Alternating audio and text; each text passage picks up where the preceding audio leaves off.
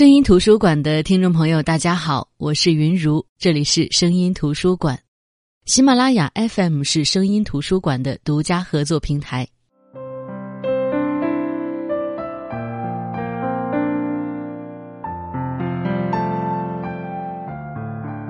我一直都还挺喜欢冯小刚的电影的，即便他的电影在当下一些自认为有品位，或者也许真的有品位的人的眼里是烂片。即便有些人因为讨厌冯小刚这个人而干脆不看他的电影，我无法左右别人的想法，但就我个人而言，在时下，我觉得冯小刚的电影比很多人的电影都好看。他受欢迎的时候是甲方乙方，一直到《非诚勿扰》这些贺岁电影；他开始受争议、票房惨淡的时候是一九四二、唐山大地震这些电影，而这些，恰恰是我最喜欢的。从题材到拍摄手法都相当喜欢，如今的《芳华》也是。《芳华》我是先看了电影，带着仪式感去看了电影。从电影当中，我看懂了故事。我知道我一直都特别懂那个年代的人们。我看过太多描述那个年代青春的书，他们的青春是一场集体的盛大狂欢，个人的符号被淹没在一个个的组织和单位里。他们万众一词的去批判，他们不约而同的去崇拜，他们只想让自己的行为在集体当中看起来不那么突兀。他们来不及想那些批判和崇拜的是非对错。再者，我对文工团的认知，在我看《幸福像花儿一样》时就已经搭建了基础，所以无论是特有的年代。还是对文工团这个小集体里女孩们特有的骄傲和攀比、孤立，都有了很强的观看基础，所以我很容易被带入进这个故事，也很容易懂他们在说什么，去探究他们做出的每一个选择，去了解他们的不得已，哪怕有些不得已在人性上是如此的龌龊。这就是那一代人青春的大背景。不了解大背景，又怎么能看得懂故事呢？所以，在看完电影后，在一些人高谈阔论说《芳华》这儿不好那儿不好的时候，在甚至有人说《芳华》传达的价值观不对的时候，我都保持沉默。每个人都以他生活的经验和积累为判断，又以他思维的深度和宽度为量尺。那么我们又何必强行去拓宽别人已经牢不可破的围墙呢？看完电影，我又买了严歌苓的这本小说《芳华》。这是一本很新的书，书的末尾显示定稿于二零一六年十一月六日。据说这本书或者说这部电影的产生，是严歌苓和冯小刚这两个都有文工团记忆、文工团经历的人一拍即合的结果。他们都想通过自己的表达方式去表达一下那样的一个特殊群体的青春。由于是读书节目，接下来对《芳华》的分享和感悟，我都着重以小说文本为主，电影就留待他人去评说吧。先说明一点，小说和电影在呈现人物和结局上会有出入，电影中的何小平在小说中叫何小曼。而真正看了严歌苓的小说，才发觉冯小刚在电影《芳华》当中选角的精准。小说从加引号的我萧穗子的视角去讲述了穗子自己参与并且见证的以刘峰、何小曼、林丁丁、郝淑文为主的一代文工团人的青春。他们大多出生在五十年代末，大多都是七十年代初入伍。入伍的时候，小的十二三岁，大一点的十五六岁。小说主要讲述的是上个世纪七十到八十年代某军区文工团的故事。刘峰是舞蹈演员，也是这个集体里的活雷锋。在那个没有战争的年代，标兵立功显得那么不容易。于是我们提倡螺丝钉精神。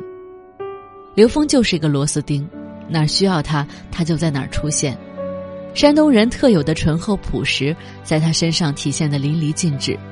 他心灵手巧，做木匠是木匠，做铁匠是铁匠，电工也能搞两下。总之，这个文工团所有人都被刘峰帮助过，但刘峰为人特别低调和谦逊，哪怕成为全军区的学习标兵，哪怕代表军区去参加全军的学雷锋大会，你也看不到他有一丝一毫的高调和跋扈。这是个自知不重要的人，他知道，他要用无数的不重要的事儿凑成重要。这样一个大家的学习楷模，在军队这样的一个环境里，按理来说是前途无限的。大家也都认为他是前途无限的，直到触摸事件的发生。触摸的对象是林丁丁，文工团的独唱演员，人长得标致，性情呢有点呆萌。刘峰在新兵训练处就喜欢上了林丁丁，但那时丁丁年纪还小。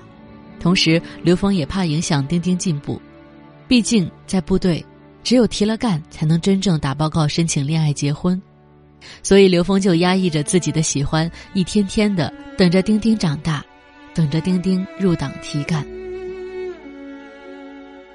可是，喜欢一个人总是会想尽办法的对他好，在那个物资匮乏的年代，刘峰的付出就是给丁丁做甜品吃。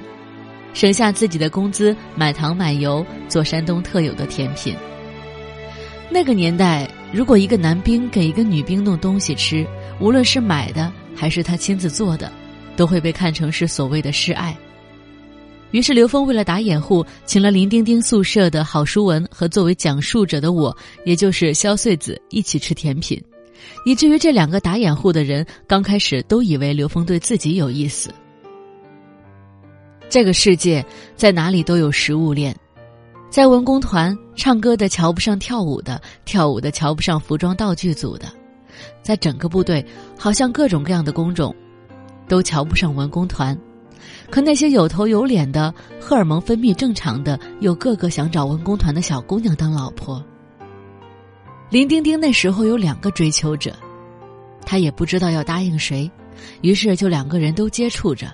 也不挑破，也不明示，在不知道给林丁丁做了多少个甜品之后的一天，在刘峰的暗自帮助下，林丁丁入党通过了。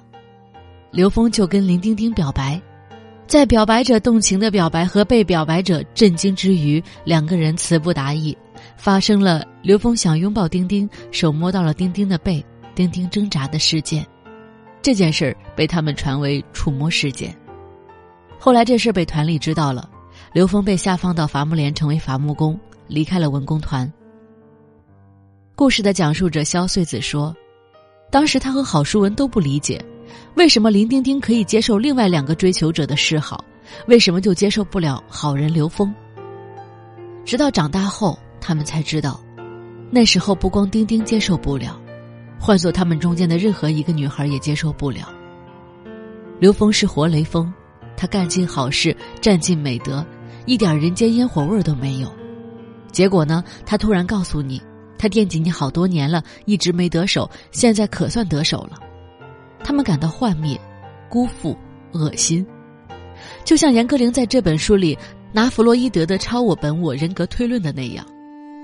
他说：“如果雷锋具有一种弗洛伊德推论的超我人格，那么刘峰人格向此进化的每一步，就是脱离了一点正常人格。”即弗洛伊德推论的掺对着本能的自我，反过来说，一个距离完美人格，也就是超我越近，就距离自我和本能越远。同时可以认为，这个完美人格越是完美，所具有的藏污纳垢的人性就越少。人之所以为人，就是他有着令人憎恨，也令人热爱；令人发笑，也令人悲悯的人性。而且人性的不可预期、不可靠，以及它的变幻无穷、不乏罪恶、荤腥肉欲，正是魅力所在。相对人性的大荤，那么超我却是素净的。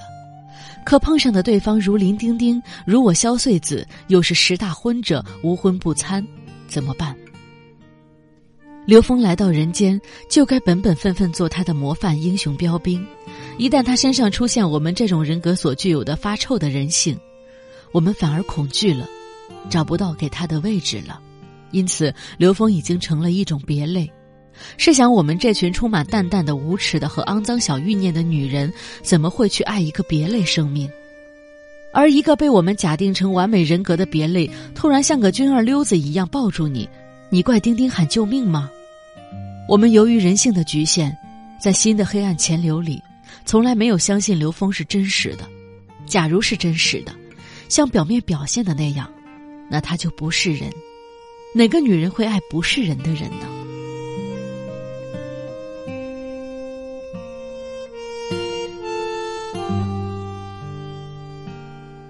于是，刘峰被出卖，在批判大会上，就这样一个倾尽所有去帮助别人的人，在公开批判时，也被昔日他帮助过的那些战友们批得体无完肤。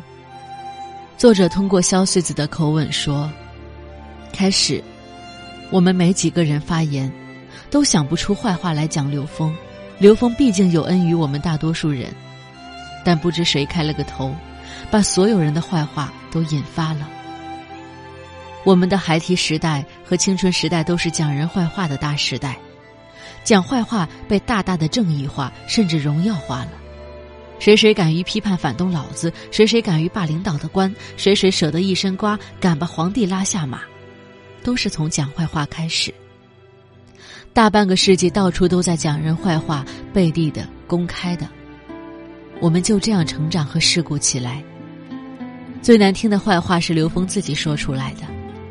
他说他表面上学雷锋，内心是个资产阶级的茅坑，臭的招苍蝇，脏的生蛆。讲到如此无以复加的地步，别人当然就放了他。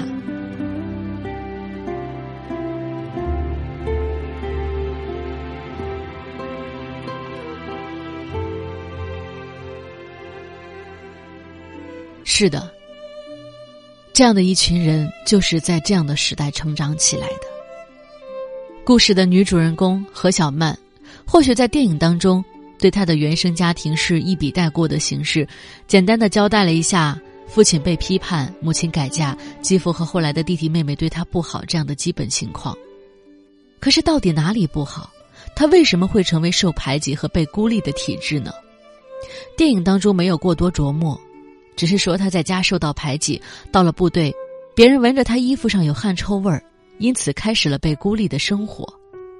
但是小说中，有清晰的交代：身为文人的亲生父亲，在何小曼四岁多的时候被批判自杀，母亲带着他改嫁，在继父家里，母亲怕继父不满，不敢给他过多的爱，小曼也特别懂事，争取不给母亲添麻烦。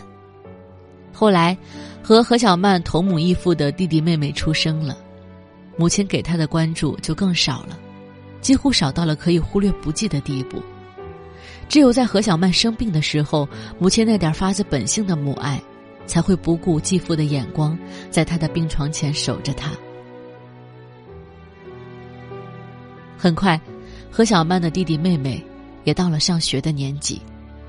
听到一些弄堂里的邻居的闲言碎语，也开始叫何小曼拖油瓶。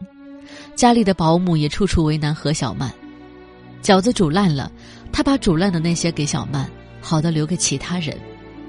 好像他在这个家里不配吃好吃的，不配穿好穿的，不配享有一切好的东西。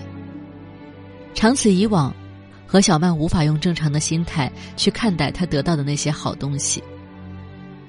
比如母亲趁大家不注意夹给他一块红烧肉，他会迅速把肉埋到碗底，等大家吃完散了，他才自自然然的拿出来，仿佛在人前吃那块肉不安全。到了爱美的年纪，何小曼穿上了母亲的红绒线衫，被妹妹发现，母亲说小曼现在的年纪不合适，等到长大些就给她穿。努力长大的小曼，终于到了可以穿红绒线衫的个头，可是那件衣服却穿在了妹妹的身上。母亲的说辞是：妹妹白，穿红色好看。小曼就把那红绒线衫偷偷找出来，拆成了线团，又用染料染成了黑色，又跟着编织杂志学织毛衣，最后成了一个黑绒线衫的毛衣。在妹妹找不到衣服大闹的时候。他的母亲一眼看出这个黑色绒线衫的来龙去脉，给了小曼两个耳光。而在绒线衫上这么执拗的小曼，只不过是觉得，那件红色绒线衫是他的亲生父亲买给他母亲的。他父亲若是在天有灵的话，知道红毛衣没有他亲生女儿的份儿，而却把别人的女儿穿扮成了洋娃娃，一定会在天上伤心的。就是这样的家庭，使得何小曼最大的梦想就是离开。就是这样的家庭，使得何小曼热爱生病，因为一场高烧，能让她的母亲还原成她一个人的亲妈。就是这样的家庭，使得何小曼有了更多遭人歧视的小毛病，比如她吃饭吃一半藏起来，躲着人再去吃另一半；比如一块元宵馅儿，她会舔舔，然后又包起来，等熄了灯接着舔。一个人的原生家庭对他的影响有多大？大到容貌个头，小到汗液发达引起的体臭；大到脾气秉性，小到吃一半藏一半的小习惯。如果这些只是算小曼受大家孤立的很细小的原因，那么那件说不清道不明的自制的丰胸内衣就成了大家彻底孤立她的原因。即便我们谁都无法说清楚那件胸衣到底是不是何小曼的。只不过大家热衷去嘲讽这个看上去不那么地道的作弊手段。在文工团这个集体里，何小曼感受到大家的恶，但除了一个人，这个人就是刘峰。其实刘峰对他并没有什么特别的，因为刘峰对何小曼的那种好和对其他人毫无区别。但在何小曼的世界里，刘峰的善良弥足珍贵。当所有人对刘峰的善良习以为常、毫不珍惜时，小曼是唯一真正识得刘峰善良的人。就像严歌苓说的那样，一个始终不被善待的人，最能识得善良，也最能珍视善良。所以在刘峰被发配去伐木连之前，何小曼去跟他告别。在全团批判刘峰的大会上，只有何小曼没有说一句话。在刘峰走后，何小曼对周围的所有人都寒了心。最为明显的就是团里去慰问即将解散的骑兵连。当时一个舞蹈的 A 角儿受了伤，领导决定让替补何小曼上。何小曼不想去，就自己伪装了发烧的温度计，让大家都相信她发烧的事实。但是在团长的动员下，何小曼被塑造成了发烧四十度、带病慰问骑兵战士、轻伤不下火线的英雄人物。小曼说：“那种当掌上明珠的感觉真好，人这一辈子，总得做一次掌上明珠吧。”不过，只是包不住火的。小曼装病的事实败露，最终被分配到野战医院。至此，故事中最核心的两个人，刘峰和何小曼，都离开了承载他们青春的大观园。一场离我们中国人时间上最近的战争爆发，这场战争把刘峰和小曼卷了进来。刘峰在战争中失去了右臂，小曼所在的野战医院也在前线。他以他白衣天使的视角，见到了那些被炮火炸药蹂躏的身躯，见到了拉回来的一车一车的死人。不知道小曼的精神状态是不是在那些时候就开始出了问题。总之。在他救了男护理员之后，这件事被他的单位意识到是一个做英雄文章的好材料。毕竟，那是个塑造英雄的时代，很多时候他们需要英雄来塑造某种高尚。于是，何小曼成了一个背着受伤的战友跋山涉水也要把战友带回医院的英雄女护士。但事实是，何小曼只是扶着、拖着、拉着、驮着他走了一两公里，就碰到了摄制组的车。然后这辆车把他们送回了野战医院，但是没有人听何小曼说这些细节。从此迎接他的是海啸般的学习和表彰，哪怕他再想像当年发着假高烧给战士们跳舞那样当一次掌上明珠，但是受过战争洗礼的他知道真的英雄是什么样子的，于是，在本我和超我的人格面前，他分裂了，住进了精神病医院。哪怕她的丈夫死在战争里的消息，也没有让她清醒一下。刘峰去看过她两次，第二次是在刘峰即将退伍的时候。这两次，精神分裂的何小曼都不知道，但是刘峰留下了他老家的地址，这成了何小曼精神康复后和刘峰保持联系的线索。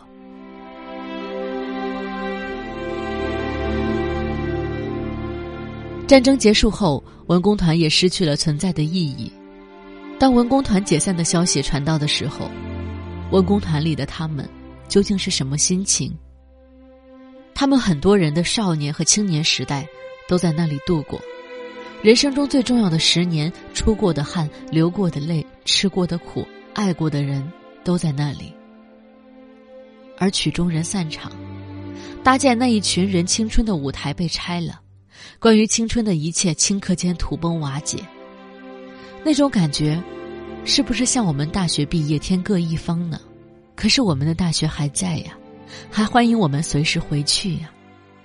可是他们的红楼被拆了，文工团的旧址变成了马路，即便是祭奠，也没有地方了。而那些十几岁就上战场的孩子，那些一去不返的战士。他们的青春，他们的芳华，又葬在哪里了呢？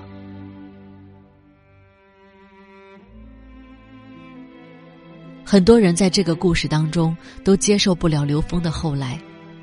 电影当中，失去右臂的他一个人在海南卖盗版书挣钱，被联防办没收的三轮车要不回来，在讲道理升级为肢体碰撞的时候，遇到了曾经文工团的战友郝书文，在他们的谈话当中。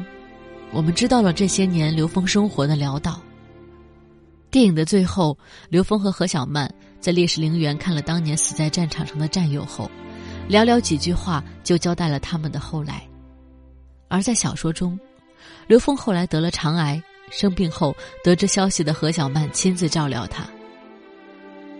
得病三年后，刘峰去世，就连在死去的追悼会上也没得到一些体面和尊严。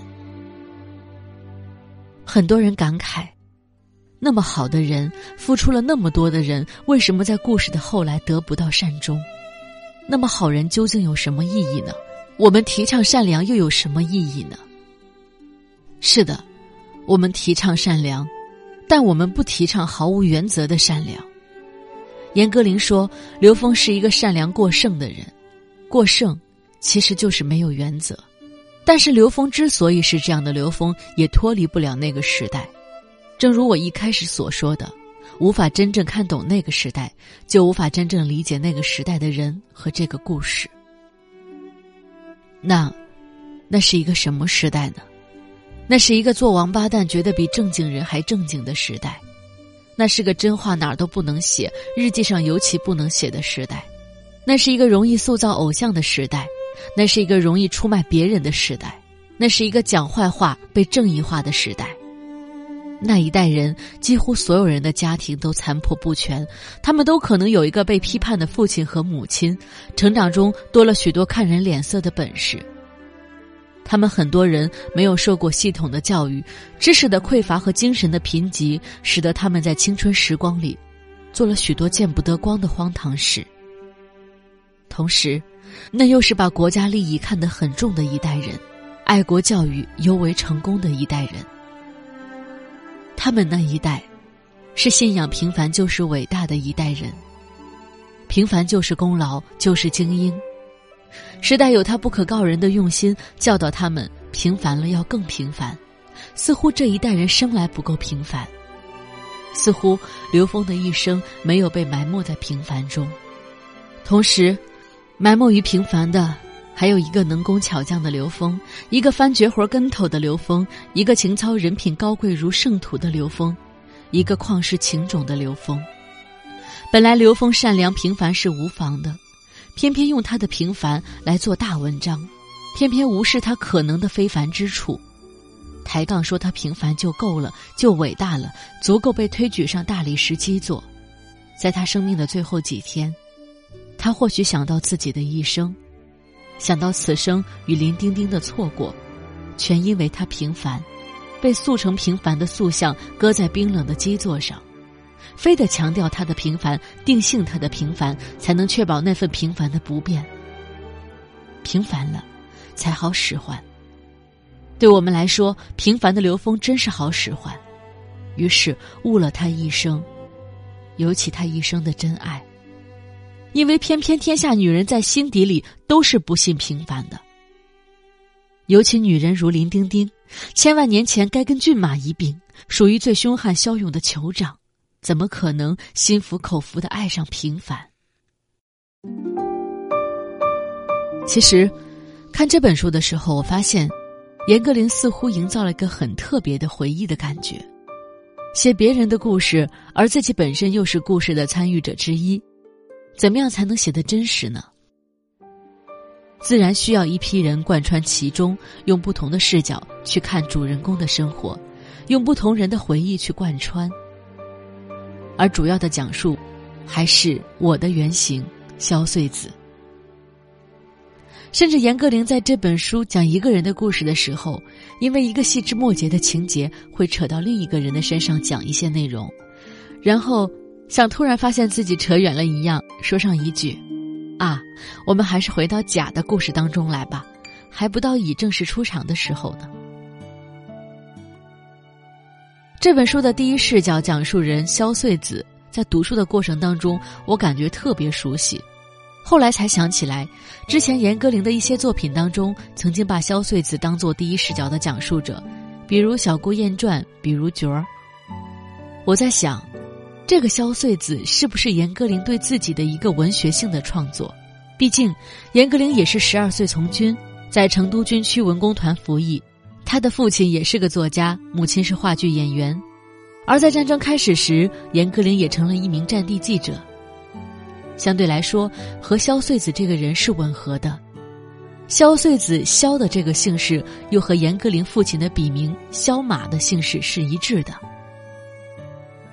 严歌苓曾说，写作源于他的创伤性的记忆，这样的创伤性的记忆根植于个人的感受，就像他笔下的人物多多少少都会有他自己的影子，就像他说的那样，对于一个敏感的人，别人的创伤。也可以变成自己的创伤，就看你的敏感度。所以我永远都会有创伤性的记忆。而他写故事的过程，也是他自己在小说里重新活一遍的过程。那么，在《芳华》的最后，我想说的是，相对于小说对人物后来的交代，我更喜欢的是电影的处理。一个长镜头，一段文字，让电影哀而不伤。藏着锋芒，一代人芳华已逝，下一代人的芳华到来，如此循环，在时代的裹挟下向前而去。那么，我们有什么理由去编排别人的青春呢？他们也只不过是做了他们那个时代大部分人都会做的事情。好的，我是云如，这里是声音图书馆，我们下期再见。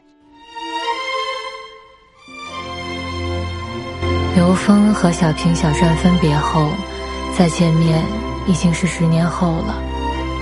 零五年，刘峰生了一场大病，幸亏小平及时把他接到身边，细心照料，才捡回一条命。